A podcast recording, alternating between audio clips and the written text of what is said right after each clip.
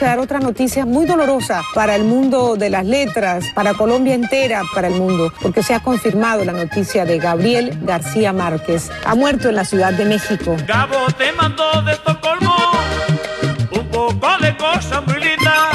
La única opción que acepto es no morirse.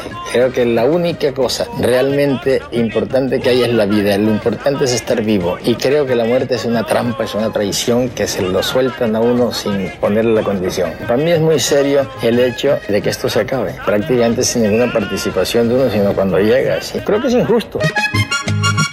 El 17 de abril de 2014, Jueves Santo, fue un día de luto para la literatura universal.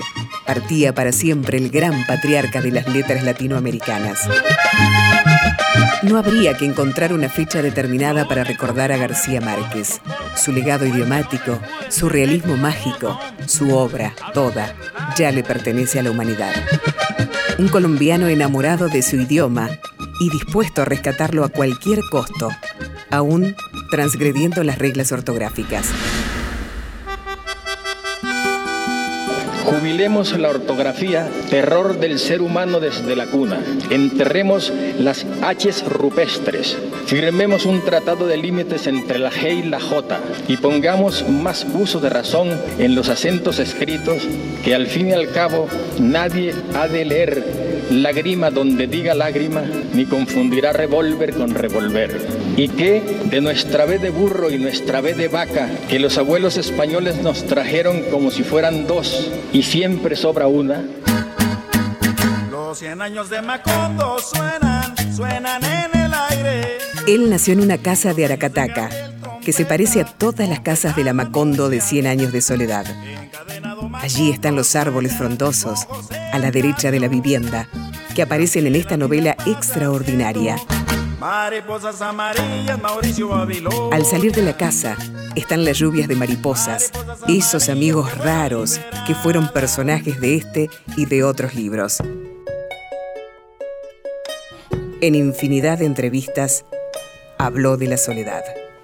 Creo que toda mi vida y toda mi obra se me ha ido tratando de contestarme a mí mismo qué es la soledad. En realidad se habla de la soledad del poder, de la soledad del escritor. Casi puede uno sospechar que lo que pasa es que todos, absolutamente todos, estamos solos. En algún momento yo lo vislumbré como el contrario de la solidaridad. Sin embargo, creo que es bastante más complejo. Si yo llego a descifrarlo, probablemente no vuelva a escribir, porque precisamente yo escribo es para tratar de saber qué es la soledad. No tengo que me consuele. Hombre de infancia compartida con los abuelos maternos que lo marcaron a fuego. El coronel Nicolás Márquez, veterano de la Guerra de los Mil Días, y doña Tranquilina Iguarán, transmisora de fábulas y leyendas familiares.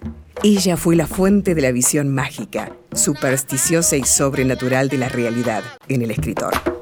A mí me manejaron a base de miedo. Era una casa grande, muy llena de mujeres, y un solo hombre, que era el abuelo. Para que yo me portara bien, metían unos medios terribles, no te muevas porque en ese cuarto sale un muerto, no te muevas porque ahí murió fulano de tal, no te muevas porque ahí sale el diablo. Los santos, de tamaño casi natural, con las veladoras esas que los hacen fantasmales en las noches. Pero ahora me doy cuenta que el abuelo era el más inquisitoriado de todos, porque él no se daba cuenta hasta qué punto él mismo era un instrumento de todas las mujeres que vivían en esa casa. Fue Cien años de soledad, la novela que lo llevó a ganar el Nobel de Literatura en 1982. Hubiera sido imposible escribirlo sin el apoyo incondicional de su mujer, Mercedes Barcha, quien lo alentó en la pobreza y luego en la mundanidad. A principios de agosto de 1966, Mercedes y yo fuimos a la oficina de correos de la Ciudad de México para enviar a Buenos Aires la versión terminada de 100 años de soledad. El empleado del correo puso el paquete en la balanza y dijo, son 82 pesos, solo tenemos 53. Abrimos el paquete, lo dividimos en dos partes iguales y mandamos una a Buenos Aires. Solo después caímos en la cuenta de que no habíamos mandado la primera sino la última parte. Ya Paco Porrúa, director literario de la editorial sudamericana, ansioso de leer la primera mitad del libro, nos anticipó dinero para que pudiéramos enviar. Quedan sus cuentos, sus crónicas periodísticas, sus otras novelas, como El general en su laberinto, Noticias de un secuestro, El amor en los tiempos del cólera, sus memorias. Esa memoria que en sus últimos años le jugó la pirueta de disfrazar la realidad con la fantasía cierta y con la magia que nunca abandonó. Contenidos y memoria histórica. Radio Nacional.